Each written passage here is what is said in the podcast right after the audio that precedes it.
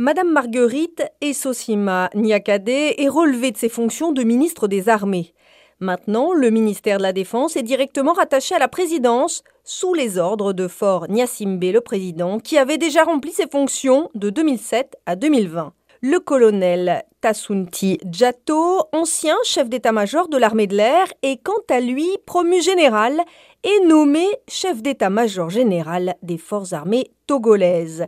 Il remplace le général Dadja Maganawe, nommé à ce poste le 6 décembre 2020.